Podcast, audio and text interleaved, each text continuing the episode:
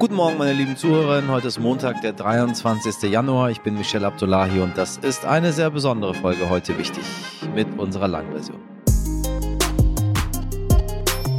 Ja, Theresienstadt, Auschwitz, Neuengamme, Bergen-Belsen. Diese Namen stehen für eine Odyssee der Grausamkeit, für ein unbeschreibliches Grauen. Dieter Kraus hat es überlebt. Sie ist eine der letzten Zeitzeuginnen, die noch darüber sprechen kann, was ihr während des Holocausts widerfahren ist. Am 27. Januar, an diesem Freitag, jährt sich der Tag, an dem das Vernichtungslager Auschwitz befreit wurde. Der 27. Januar ist heute in Deutschland der Tag des Gedenkens an die Opfer des Nationalsozialismus. Für die Geschichte von Dieter Kraus braucht es keinen Jahrestag. Sie verdient es, immer wieder gehört zu werden. Heute ist sie bei uns zu Gast und ich möchte Ihnen dieses Gespräch sehr ans Herz legen, denn Dieter Kraus ist eine Frau, die immer wieder die Kraft aufbringt, Unaussprechliches auszusprechen, die uns erschüttert und aufrüttelt, die aber auch voller Lebensmut und Hoffnung ist. Sie sagt, Hass ist nicht natürlich, Hass ist etwas, das man lernt. Man muss erziehen gegen den Hass. Und wenn wir damit heute beginnen und die nächste Generation so weitermacht, gibt es Hoffnung. Was Dieter Kraus zu sagen hat, ist heute wichtig und immer wichtig. Es ist nicht ganz einfach, sich all dem zu stellen, worüber sie spricht, aber wir müssen ihr zuhören. Das tun wir heute.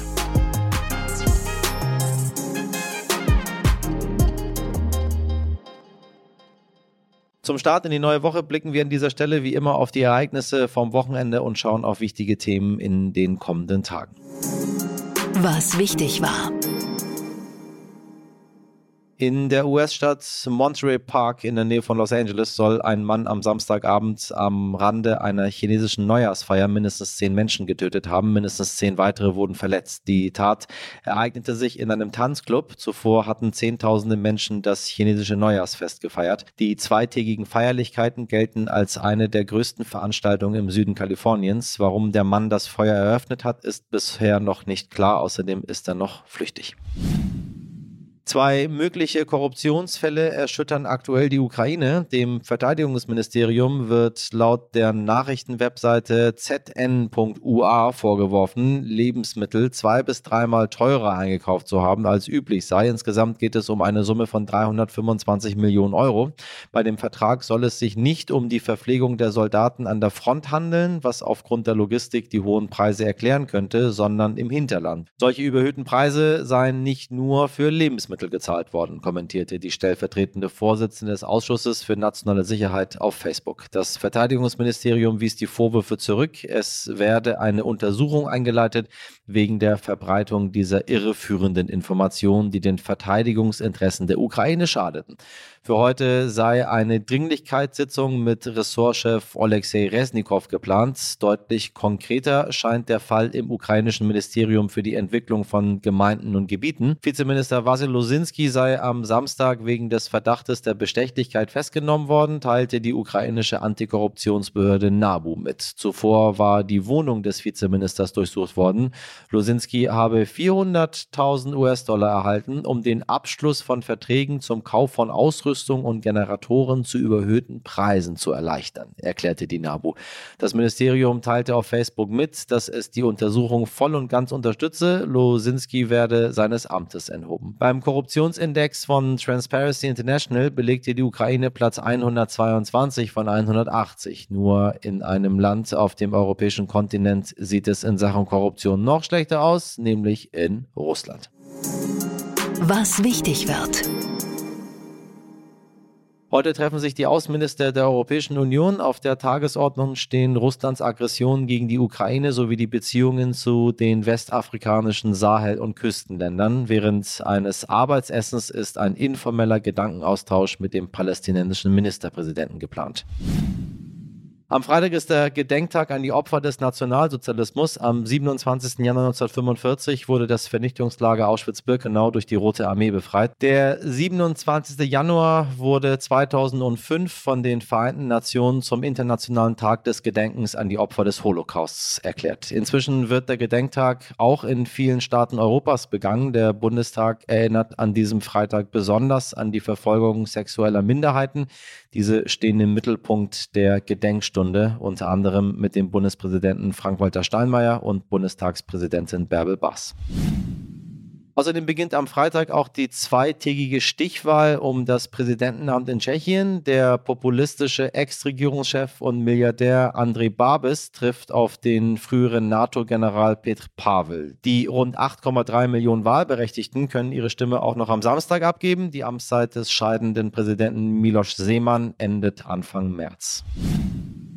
Und am Samstag beginnt Bundeskanzler Olaf Scholz seine fünftägige Reise nach Brasilien, Chile und Argentinien. Trotz der Unruhen in Brasilien wird der Bundeskanzler seine Reise antreten, sagt der Regierungssprecher Steffen Hebestreit und hob die engen Kontakte des Kanzlers zum brasilianischen Präsidenten Lula hervor.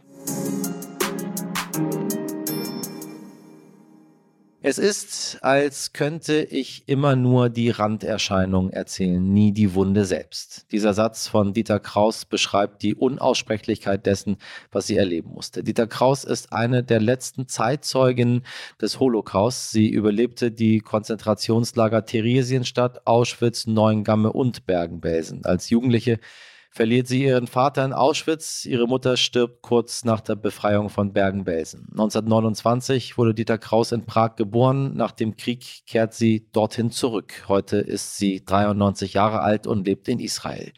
Im Gespräch mit meiner heute wichtig Kollegin Laura Chapo erzählt sie von Verzweiflung und Hoffnungslosigkeit, von unvorstellbarer Grausamkeit. Sie spricht davon, was Hunger bedeutet, was es heißt, als Mädchen in der Pubertät in einem Konzentrationslager aufzuwachsen und was passiert, wenn einem das Fühlen völlig abhanden kommt. Sie erzählt aber auch von Gesten der Menschlichkeit, wie sie wieder zurückfinden konnte zu ihren Gefühlen und wie sie gemeinsam mit ihrem Mann Otto lernte, das auszusprechen, was eigentlich nicht auszusprechen war. Heute teilt sie ihre Geschichte mit uns und erzählt von ihrem, wie sie sagt, aufgeschobenen Leben, das sie inzwischen eingeholt hat. Hallo Frau Kraus, vielen Dank, dass Sie heute bei uns sind. Gerne geschehen.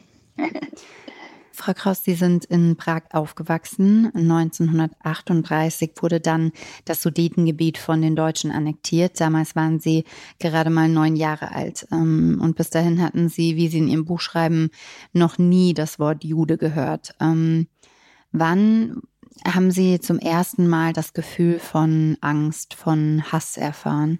Hass und Angst äh, äh, habe ich von meinem Vater äh, gefühlt bei ihm, weil wir gingen spazieren, ich kann mich erinnern, und wir, wir trafen deutsche Soldaten oder wir trafen äh, mhm. Zivilleute in, in, in, in, die Mädchen waren in Dirndeln und die, und die Männer mit, mit weißen Socken und, und Lederhosen.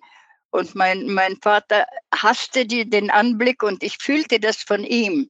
Er, er sprach nicht darüber, aber wir, wir machten ihm einen, einen, einen Umweg, damit wir sie nicht treffen. Wenn wir von diesem Moment jetzt ein bisschen in der Zeit springen, ähm, zum 20. November 1942, dann erreichen wir das Datum, als Sie mit Ihren Eltern nach Theresienstadt deportiert wurden. Ihre Großeltern waren schon dort und kurz vor ihrer Ankunft ist Ihr Großvater gestorben. Wie haben Sie die Zeit dort als Kind wahrgenommen und wann hat man das erste Mal von den Transporten nach Auschwitz gehört? In Theresienstadt wurde überhaupt nicht über Auschwitz gesprochen. Den Namen wusste ich, ich hörte das von früher. Äh, auch Ravensbrück und, und äh, andere Konzentrationslager, die Namen. Aber das bedeutete mir gar nichts, weil ich keine Vorstellung hatte. Wir kamen nach Theresienstadt wir wussten nicht, dass wir weitergeschickt werden. Mhm. Das wussten wir noch nicht.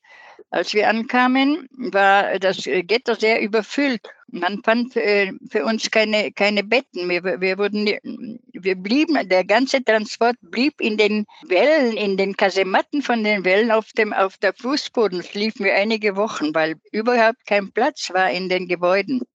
Die Großmutter kam gleich am nächsten Tag, als wir ankamen. Sie, sie erfuhr irgendwie, dass wir da, dass wir auch den Transport ankamen und erzählte eben, dass Großvater vor kurzer Zeit gestorben war. Er war auch ein kranker Mann schon vorher, aber das überlebte er dort nicht.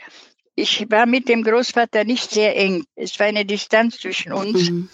Er war ein Mann, der nicht wusste, wie mit Kindern umzugehen. Mhm. Er, er, sah mich und er lächelte, aber äh, ich hatte keine, keine Beziehung zu ihm. Also die Trauer war auch nicht so groß.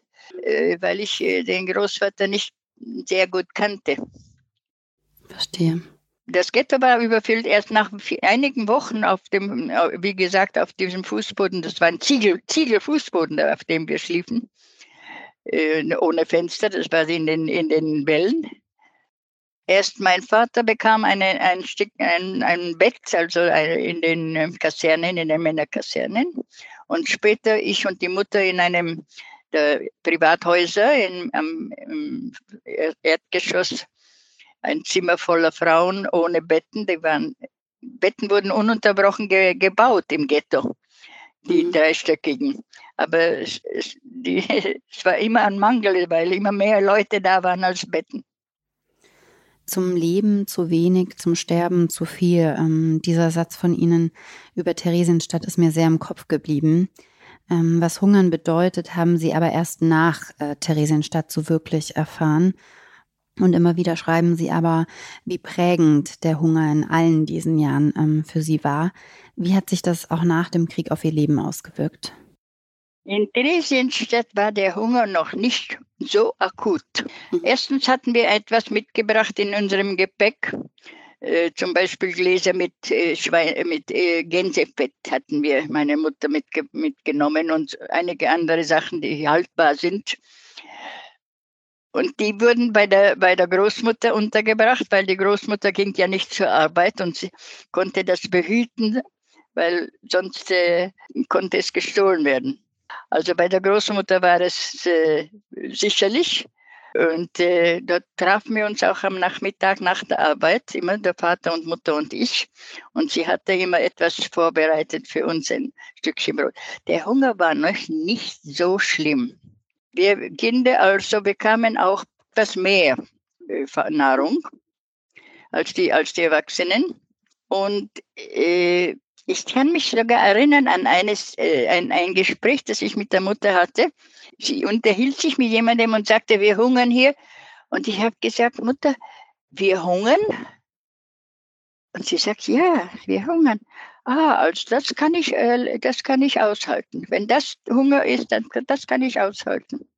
Mhm. Äh, da wusste ich noch nicht, was, was richtig Hunger ist. In Theresienstadt konnte man nicht vor Hunger sterben, so sagen mhm. wir. Ja?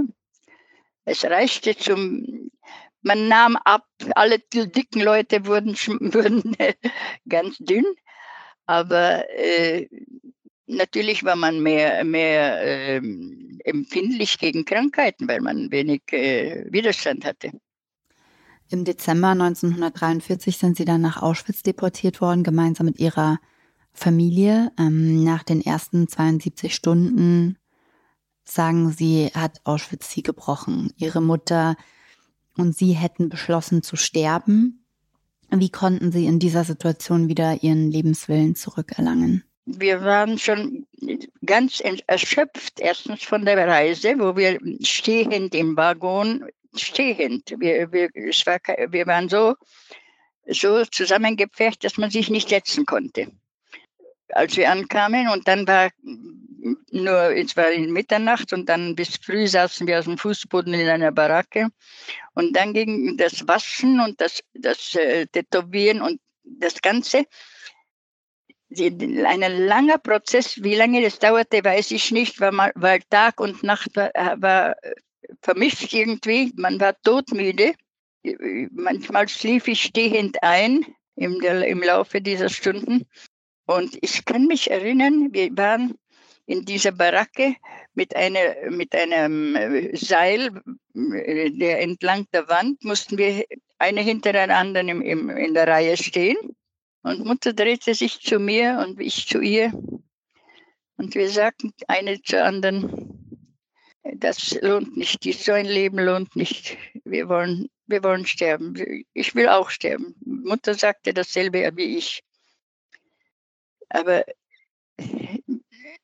wir, wir, konnten, wir konnten es nicht aus. Es, es, es gab keine Möglichkeit. Wir waren nackt, warteten auf die, auf die Kleider und auf die Tätowierung hatten nichts, überhaupt nichts, kein, kein Gerät und, und, und man konnte aus, dem, aus der Baracke nicht heraus.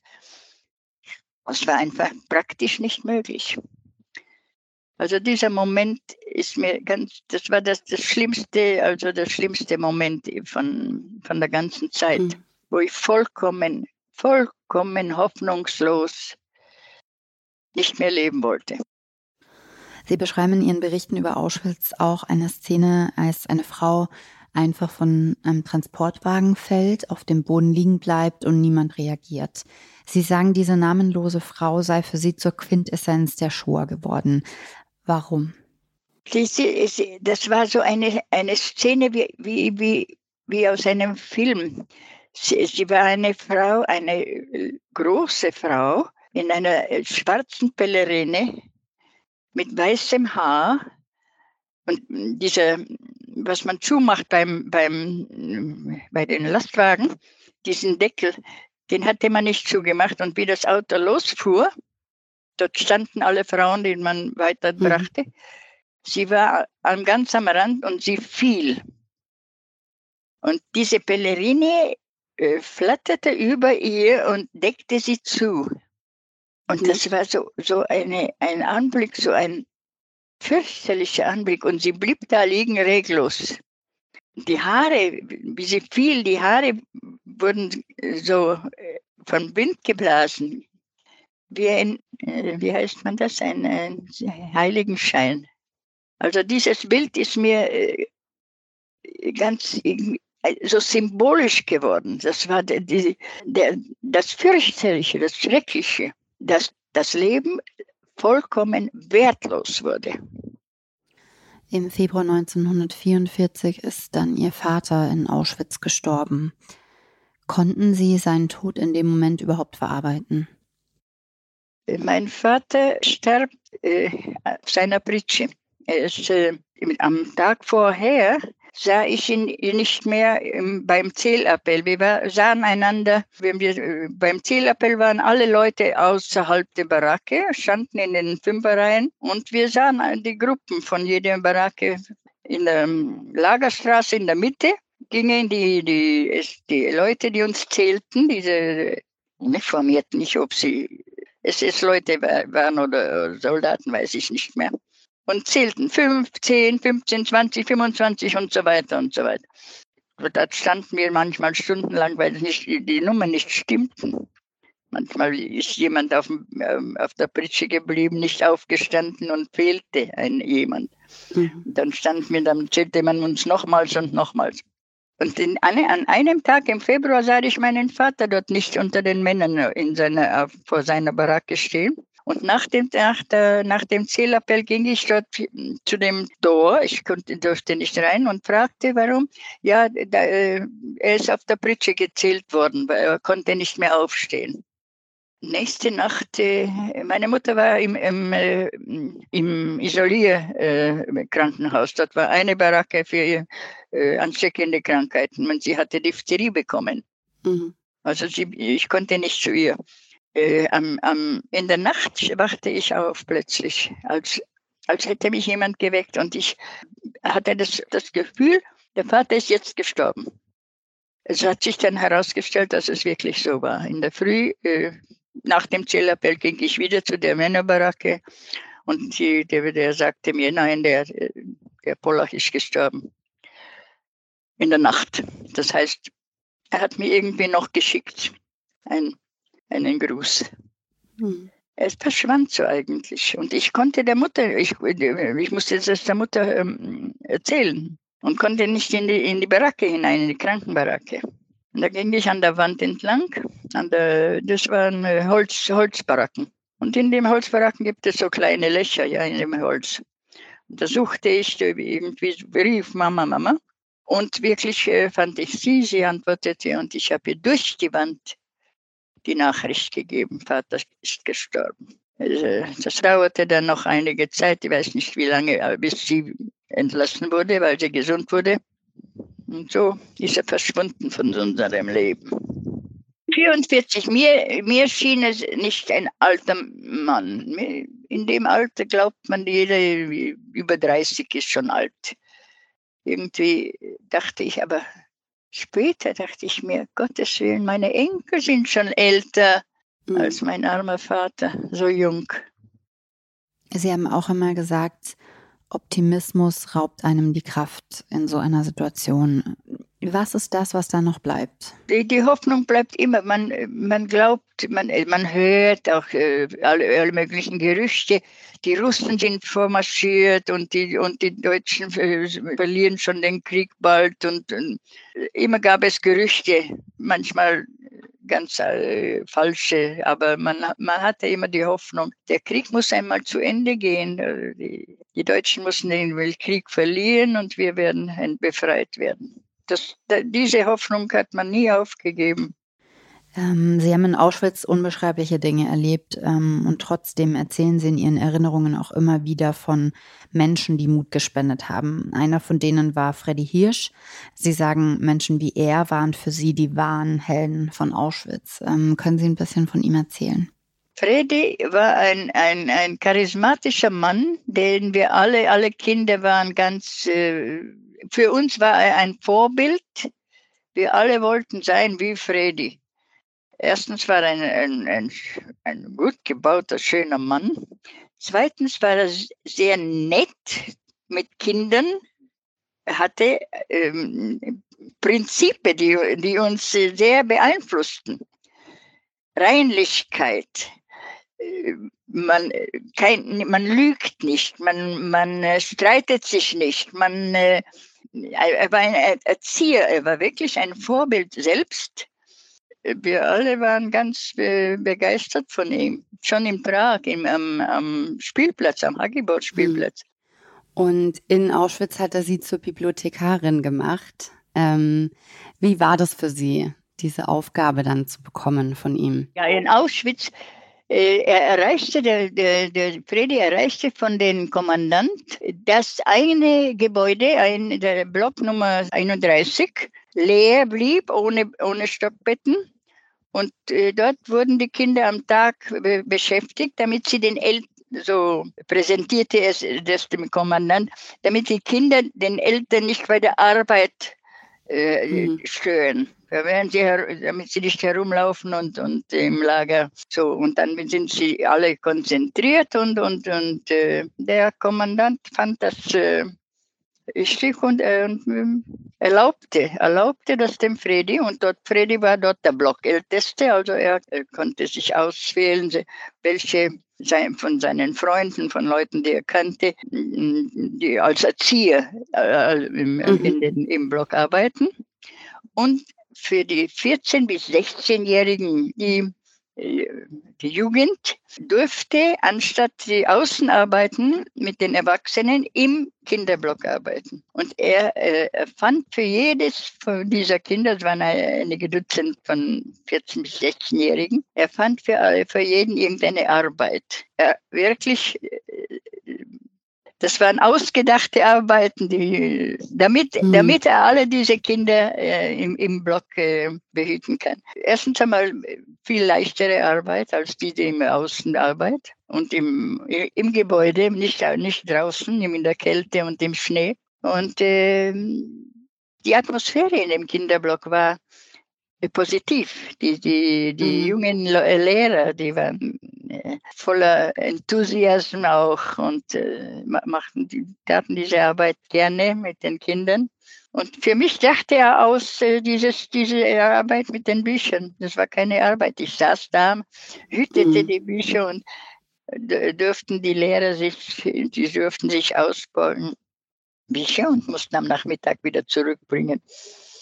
Sonst hatte ich ja nichts zu tun dort. Freddy Hirsch ist aber dann in Auschwitz gestorben. Äh, über Freddys Tod ist, äh, sind äh, verschiedene, zwei verschiedene äh, Versionen. Freddy, äh, man, man, behauptete, Freddy hätte äh, Selbstmord begangen. Was aber falsch ist, Freddy hätte den, der, er hatte eine, eine äh, als Sportlehrer, er trug eine, eine, eine Pfeife auf dem, äh, auf dem so eine Ding er hatte am Hals und Man wollte einen Aufstand machen. Und die, mhm. äh, die äh, in der, in der Gruppe waren, baten Fredi, er soll, wenn er, wenn er die Nachricht bekommt, jetzt soll man anfangen, das hängt davon ab, ob der Septembertransport, die Leute, die vor uns gekam, kamen, drei Monate vor uns kamen, ob es wahr ist, dass sie in ein anderes Lager geschickt werden, was die offizielle Version war, oder ob sie in die Gaskammern gehen. Solange das nicht sicher war, hatte man den Aufstand verschoben. Aber im Moment, wo man hört, dass die, die Gaskammern vorbereitet wurden, dass die Leute in die Gaskammern gehen und nicht wegfahren in nach Heidebrück, was man ihnen erzählte, da sollte der Aufstand beginnen. Und da sollte Fredi die Pfeife blasen und das war der Anfang des Aufstandes. Man wollte nämlich die Baracken äh, anzünden und mhm. in dem Chaos, der would happen, ja, der, der mhm. Wollte die, in, die, in die Tore und die, und die um, ähm, überfallen die, die, die Soldaten mit den, und ihnen die weg, wegnehmen die, äh, die Gewehre und, und flüchten. Freddy aber wusste, dass bei so einem Aufstand die Kinder alle umkämen weil die kein, keine Chance hatten. Er hatte furchtbare Angst um die Kinder. Als der, als der Mann kam, ihm jetzt blas, jetzt mal gibt den, den, den, den Zeichen, das Zeichen, bat er um eine Stunde überlegen und bat von den Ärzten, die da auch waren, ein, ein ähm, Beruhigungsmittel. Mhm. Die Ärzte bekamen, wurden von, von Mengele, äh, äh, der versicherte sie, dass er sie zurückruft ins Krankenhaus. Dass sie nicht, in die, in der, nicht mit, der, mit dem Transport gehen, sondern sie kommen zurück in das Krankenhaus, wo er sie brauchte. Mhm. Aber es war schon Nachmittag und er hatte sie noch nicht gerufen. Und die Ärzte hatten Angst, wenn der Aufstand jetzt kommt, dann kommen wir auch um und, und werden von Mengele nicht mehr zurückgerufen. Da gaben sie ihm absichtlich ein, ein doppeltes Schlafmittel. Die gaben ihm eine Over, Overdose von Luminal und Freddy wurde eigentlich im tiefen Schlaf. Er, als, der, als der Messenger nach einer Stunde kam, konnte er ihn nicht wecken dachte, dachte, dass er tot ist und dachte, mhm. dass er sich selbst das Leben nahm. Und so wurde diese falsche äh, Version mhm. in die Welt geschickt. Freddy hat Selbstmord begangen. Mein Mann und ich waren eingeladen im Jahre äh, 89, 1989 nach, der, nach Theresienstadt und Otto traf dort, mein Mann Otto, traf dort die, diese Ärzte und den, und den äh, Apotheker, der die Luminaletten dem Freddy gab. Und fragte sie, wie starb Freddy Hirsch? Und sie erzählten ihm, wir wollten, er soll schlafen, wir wollten nicht, also der Aufstand sollte nicht beginnen, bevor wir nicht zurück sind im Krankenhaus im B2B. Also die, die richtige Version von den Ärzten, die die dem Freddy den Luminal gaben. Von deren Mund hörte mein Mann die richtige Version. Mhm. Und seit der Zeit bin ich bemüht, die Version vom Selbstmord zu beseitigen, weil ja. sie nicht richtig war. Es ist mir sehr wichtig, dass mhm. ich, wo, ich, wo ich kann, erzähle ich das, weil ich, ich weiß kein anderes Mittel als bitte erzählen Sie das weiter. So, mhm. äh, Freddy ist ein Mann, der hätte nie sein Leben genommen. Das wussten wir alle. Von Freddy Hirsch würde ich jetzt nochmal einen Sprung nach vorne machen in den Juni 1944. Ähm, damals konnten sie durch Glück mit ihrer Mutter Auschwitz verlassen. Der Lagerarzt Josef Mengele hat damals Frauen selektiert, die arbeitsfähig waren für die Außenlager des Hamburger KZ Neuengamme. Und ähm, in diesem Kontext würde ich äh, gerne mit Ihnen über etwas sprechen, was, was äh, mich sehr bewegt hat bei Ihren Erzählungen und was zwei sehr gegensätzliche Dinge sind. Zuerst würde ich Sie an der Stelle gerne fragen, was das für Sie bedeutet hat, als Mädchen in den Lagern zu sein. Sie beschreiben auch, dass einem die Weiblichkeit völlig abhanden kommt. Was bedeutet das? Das habe ich beobachtet, wie der Körper äh, sparsam umgeht. Wenn, wenn erstens einmal verliert man die monatliche Periode, weil es, äh, es ist schade um jeden Tropfen Blut. Und dann erst das Fett und er, dann kommt das Fett und dann, dann kommt kommen die Teile des Körpers, die, die nicht so vollkommen notwendig sind. Also äh, ich kann mich erinnern, man, früher hatte man ein bisschen Bäuchlein, auch wenn man nicht querfett war, das Bäuchlein war immer ein bisschen rund. Also das verschwand, das wurde so im Gegenteil, so wie ein Suppenteller. Mhm. Und, äh, und die Brüste auch, die gingen einfach ganz zurück wieder. Man braucht sie nicht, also die, müssen nicht da sein. Das ist, äh, konsistieren sowieso meistens nur aus Fett. das war meine Beobachtung. Als Sie dann aber ähm, im KZ Neuengamme waren, ähm, hat man Sie auf einmal wieder als Mädchen wahrgenommen und Sie haben dort auch immer wieder ganz banales Menschliches erleben können, wie die Schwärmereien der italienischen Kriegsgefangenen. Ähm, können Sie davon ein wenig erzählen, von diesen Seiten, die es ja auch gab?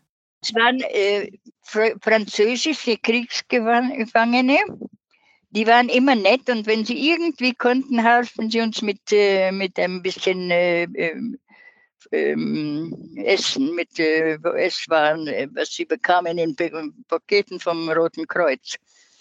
Und die nettesten waren die Italiener, weil die äh, mit da öfter was, öfter arbeiteten wir in denselben Arbeitsstellen. Ähm, natürlich nicht nahe einander, aber man sah einander, man traf einander auch am Weg. Mit dem Schiff wurden wir, mit einem Boot wurden wir zur Arbeit gebracht, von, vom Lager von der Elbe bis zu den äh, Fabriken, äh, die Öl machen. Es gab Kontakt und äh, ein, äh, auch am Weg zu, mit dem Schiff am Weg war, riefen wir einander zu, weil wir waren am Oberdeck und die waren am Unterdeck und wir mhm. standen am Gelände und, und, und riefen einander Worte zu und so. Gäste, Gäste mit, mit ähm, Küsse und so ja. weiter und so weiter. Das war lustig. Es gab einige solcher Gesten, ähm, die Sie geschildert haben, dass Ihnen zum Beispiel ein Junge was zu essen geschenkt hat ähm, und auch als Ihr Vater im Sterben lag, nahm ihm niemand seinen Teller Suppe weg zum Beispiel. Sind Liebe und Nächstenliebe in so einer Situation überhaupt möglich? Äh, wenn man so einen Hunger hat wie, wie, wie in Auschwitz, äh, ist man ständig beschäftigt, dass, dass äh, die Gedanken sind vom meisten, das meiste ist äh, Hunger und was, wo kann ich etwas Stück Brot, wo, wo finde ich etwas zum Essen, noch einen bisschen, oder soll ich mir die, das Stückchen Brot für morgen lassen oder soll ich es alles jetzt schnell aufessen? Es wurde auch äh, natürlich gestohlen. Wenn sich jemand mhm. etwas aufgehoben hat, dann war er, hat er nirgendwo es äh, zu versichern, dass es äh, auch bleibt. Und äh, man hatte die Gedanken nur auf, auf Essen. Das, das, die ganzen Gedanken sind, sind konzentriert auf, auf Essen, Essen, Essen. Ähm, es ist dann in Hamburg später, als wir zur Arbeit waren, war das nicht mehr so äh, schrecklich, weil man hier und da doch etwas bekam, auch von mhm. den Kriegsgefangenen und so hier und da auch von, äh, von, von Leuten, die in der, als wir in Neugraben waren zum Beispiel, da gab es eine Frau, die, die stellte jeden, jedes Mal hinter der Küche, Aus, hinterm Aus, hinterer Ausgang von der Küche in den, in, heraus, einen Eimer mit Suppe. Kochte äh, speziell einen Eimer voll Suppe und als wir da vorbeigingen, konnten wir uns ein bisschen holen, ja. Mhm. Hier und da gab es irgendetwas mehr, von, auch von den Franzosen oder von den Italienern etwas. Aber Sie haben sich dann auch schon untereinander ähm, sehr viel geholfen, oder? Also es war schon sehr viel Solidarität. Die meisten, ja, in, in den meisten Fällen. Wir waren wie 500 Frauen in, im, in der einen Gruppe in Hamburg. Und ich muss sagen, wirklich, man, man half einander. Die meisten die waren nicht egoistisch, die meisten. Es war, es war, wir, wir, wir fühlten für den anderen auch. gab viele Mütter mit, mit Töchtern da aber zwischen ja. unter uns. Und die meisten Mütter starben nach, nach dem Krieg. Mhm. Nach dem Bombenangriff auf das Außenlager Tiefstack des KZ Neuengamme im März 1945 sind sie dann nach Bergen-Belsen gekommen. Ähm, auch da beschreiben sie unvorstellbare Dinge und sie sagten, ihnen ist das Fühlen dort abhanden gekommen. Ähm, was passiert mit der Psyche in solchen Momenten und wie haben sie das Fühlen wieder zurückerlangt für sich? Das war eine, äh, eine Zeit, wo wir irgendwie ich beschreibe das so, dass die ganzen, äh, schon, schon früher, aber speziell am, am Ende, wo wir zwischen Leichen lebten, ja, die letzten Tage in, in, in Bergen-Belsen, da waren die unbegrabenen Toten liegen lagen herum überall.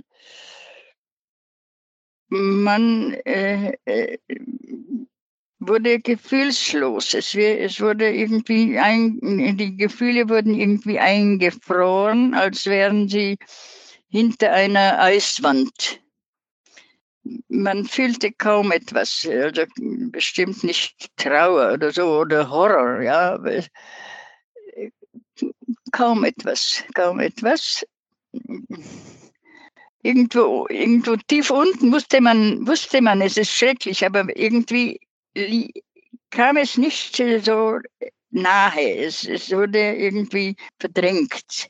Und die Gefühle, äh, es dauerte mir sehr lange, jahrelang eigentlich, bevor ich wieder äh, normal, normal äh, mein Mitleid oder, oder Freude mhm. oder so empfand. Es war, äh, als ich äh, mit, zum Beispiel mit meinem Mann, als wir die Freundschaft begannen, ständig hatte ich das Gefühl, ich, ich, ich liebe ihn, aber ich, ich fühle das nicht. Das ist, ich sage es, aber ich fühle es nicht.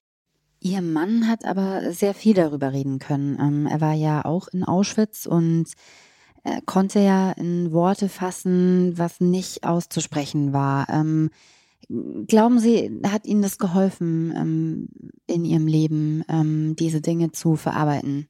Ganz bestimmt, ganz bestimmt. Ich war instinktiv, wusste ich, ich kann nicht mit jemandem leben, der das nicht äh, erlebt hat. Ich, ich äh, mhm. könnte das nicht äh, beschreiben und äh, das ließ uns, es, es würde uns etwas Fremdes zwischen uns bleiben.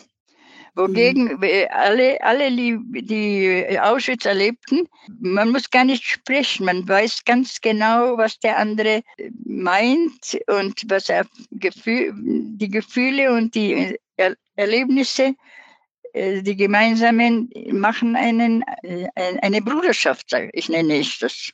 Ja. Ähm, Sie haben auch mit Ihren Kindern immer über Auschwitz und Ihre Erlebnisse gesprochen. Ähm Nicht speziell Ihnen erzählt, aber Sie waren oftmals dabei, als wir darüber sprachen mit anderen Freunden. Die, wir mhm. blieben in Kontakt mit vielen Leuten. Auch äh, wir emigrierten zusammen mit, mit jungen Leuten, die mit uns waren. Und wir blieben auch in Israel in, jahrelang bis zu unserem, bis zu deren Tod ja. in, in Kontakt. Ja, ich habe schon kaum welche, die, die dasselbe erlebten, nur ganz wenige schon.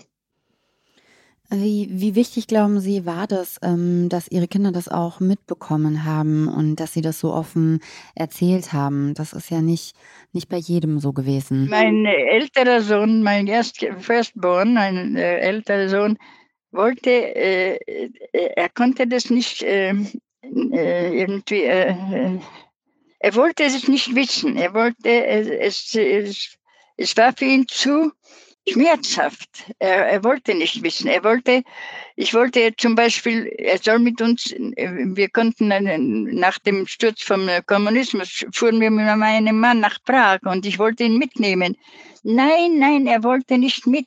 Aber in Prag ist, ist doch, äh, das wär, wär, wäre doch nicht KZ. Ich will ihn nicht nach Auschwitz nehmen, ich will ihn nach Prag nehmen.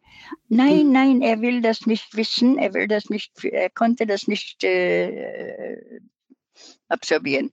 Wogegen der, der jüngere Sohn ist äh, furchtbar stolz auf seine Eltern und, und äh, macht mit und, und hat ja. Internet eine ganze, ganze Reihe von, von äh, Websites gemacht mhm. über uns, ähm, über meinen Mann, über, über die ganze Familie und er beschäftigt sich damit sehr viel.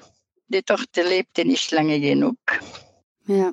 Aber auch, auch sie war auch immer dabei, als wir, als wir, unsere Freunde trafen. Wir, wir, wir sprachen frei, frei und zwischen vor, vor den Kindern. Sie hörten mit. Ich würde einmal noch mal gerne zu diesem Moment nach der Befreiung ähm, zurück. Kurz danach ist ihre Mutter gestorben. Ähm, sie war alle diese Jahre an ihrer Seite. Ähm, das war etwas, ähm, was für sie besonders schwierig war. Ähm, sie haben auch immer bedauert, dass sie kein Einzelgrab hatte. Inzwischen gibt es aber einen Stolperstein und es ist auch eine Straße in Planung, die nach ihr benannt werden soll. Hat Ihnen das ein bisschen geholfen, Ihren Frieden damit zu schließen? Ja, das, speziell das mit, das mit der Straße, das freut mich sehr. Das freut mich ganz besonders. Ähm, zum Schluss würde ich Sie auch gerne noch fragen, ähm, etwas, das bei uns eine, eine sehr große Diskussion ist, und das ist die ähm, um die Schuldfrage. Ähm, Sie haben sogar in Ihrem Buch ähm, geschrieben, dass Sie manchen Deutschen, die damals gesagt haben, sie hätten nichts gewusst, sogar geglaubt haben. Ähm, Sie haben aber auch lange gebraucht, bis Sie wieder nach Deutschland gekommen sind. Und ähm, mich würde interessieren, wie Sie die Deutschen heute sehen. Ähm, tun wir genug, damit so etwas nie mehr passiert? Äh, bin, äh, muss sagen, ich bin, bin, ziemlich, ich bin sehr zufrieden, dass Deutschland alles tut, um, um die Erinnerung zu, äh, fest weiter zu äh, erhalten und äh, keine Rente, äh, zum Beispiel eine deutsche Rente, nicht viel, aber es hilft. Und im, im, im, ich muss sagen, äh, nicht wie andere Länder, die, die dasselbe tun sollten und, und nicht, äh, und nichts mhm. tun oder nur wenig tun. Also okay. das, äh, das muss ich zugeben, die Deutschen sind, haben die Schuld auf sich genommen und, und tun, was sie können, mhm. den, den Überlebenden zu helfen. Viele halten es für sehr wichtig, dass Schüler und Schülerinnen ein Konzentrationslager besuchen, um zu verstehen, was damals passiert ist. Ähm, Sie aber möchten nicht, dass man Auschwitz besucht. Können Sie uns das erklären, warum? Weil wir, als wir da waren, wir, die, die Krematorien haben doch die, die, in dem Rauch war die Asche von den, von den äh, Toten.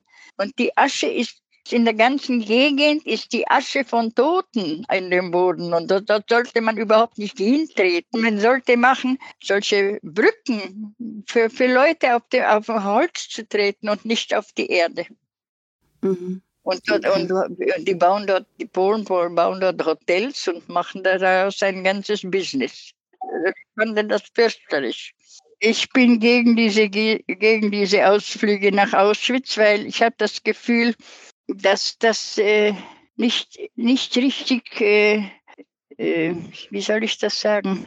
Wahrscheinlich nicht, nicht immer, aber manchmal, die Gruppen sind manchmal, sie sehen das als einen, einen Ausflug, Ach, so wie mhm. wenn man macht einen Ausflug in die Berge oder so, sind lustig und, und, und machen, machen Spaß und, und Radau und ich glaube, ich dass äh, nicht immer, nicht immer, aber es gab solche äh, unangenehme, unangenehme Situationen mit, mit den Schülern. Ja. Manchmal li lieber nicht, lieber nicht. Sie sollen, äh, sie sollen hier in Israel gibt es Yad Vashem, das Museum. Dort können sie das alles besichtigen und das reicht.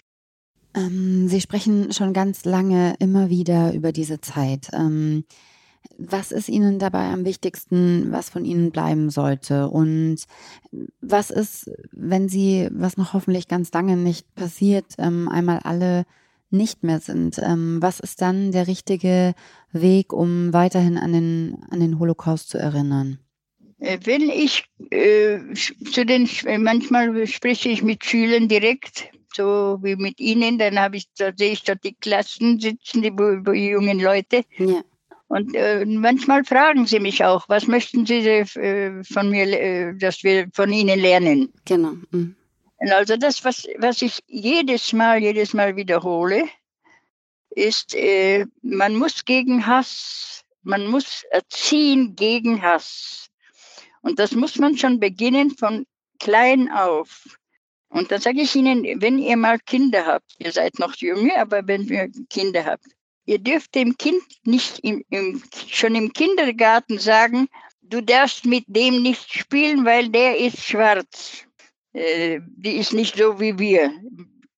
Also schon dem Kind nicht beibringen, dass es Leute gibt mit Minus und Leute gibt mit Plus. Mhm.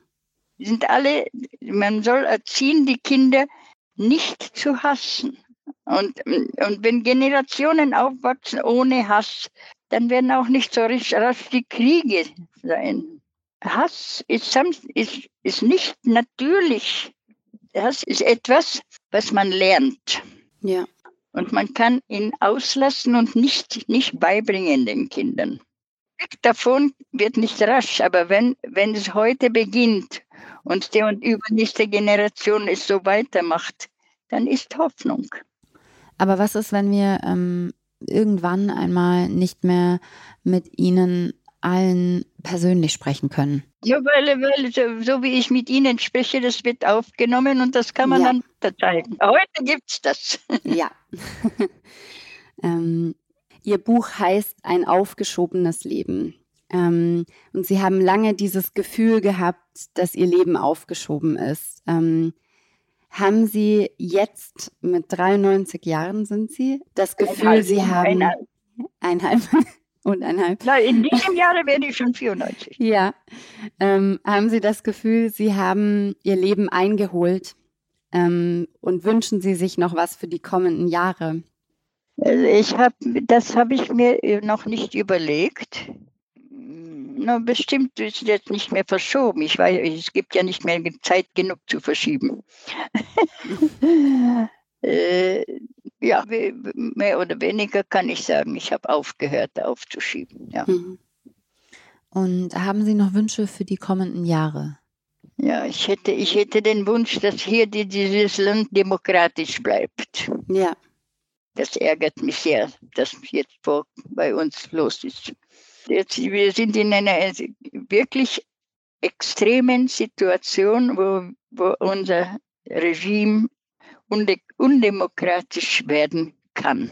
Und die, die, die Gefahr ist groß. Hm. Frau Kraus, ich hätte Ihnen bestimmt noch so viele Fragen stellen können, ähm, aber ich glaube, wir machen jetzt an dieser Stelle einen Punkt und ähm, ich danke Ihnen sehr für Ihre Geschichte und dass Sie auch die Kraft haben, das immer wieder zu erzählen und ähm, auch mir heute. Vielen, vielen Dank. Dankeschön. Shalom. Shalom. Tschüss. Noch einmal vielen Dank an Dieter Kraus nach Israel für dieses besondere Gespräch und an Laura. Wie wichtig es ist, die Demokratie zu schützen, zeigt sich nicht nur aktuell in Israel, das gilt auch und besonders für uns hier. Hass ist nicht natürlich und wir müssen den Hass entlernen. Ich glaube, diese Botschaft müssen wir unbedingt mitnehmen. Hass ist krass, Liebe ist krasser. Dieser Satz von der Plakatkünstlerin Barbara ist Ihnen vielleicht schon mal unter gekommen, liebe ZuhörerInnen. Ich schicke Ihnen da draußen ganz viel Liebe nach diesem sicherlich nicht einfachen Gespräch. Trotzdem müssen wir immer wieder über solche Themen sprechen. Schreiben Sie uns gerne, wenn Ihnen etwas auf dem Herzen liegt. Lob und Kritik lesen wir beides, wenn Sie uns eine Mail an heute wichtig stern.de schicken. In der Redaktion heute für Sie im Einsatz Mirjam Bittner, Dimitri Blinski, Laura Czapo und Jennifer Heinzel. Produziert wurde diese Folge von Alexandra Zebisch. Ich wünsche Ihnen einen guten Start in diese Woche. Wir hören uns morgen wieder. Bis dahin alles Gute und machen Sie was draus. Ihr Michel Abdullahi.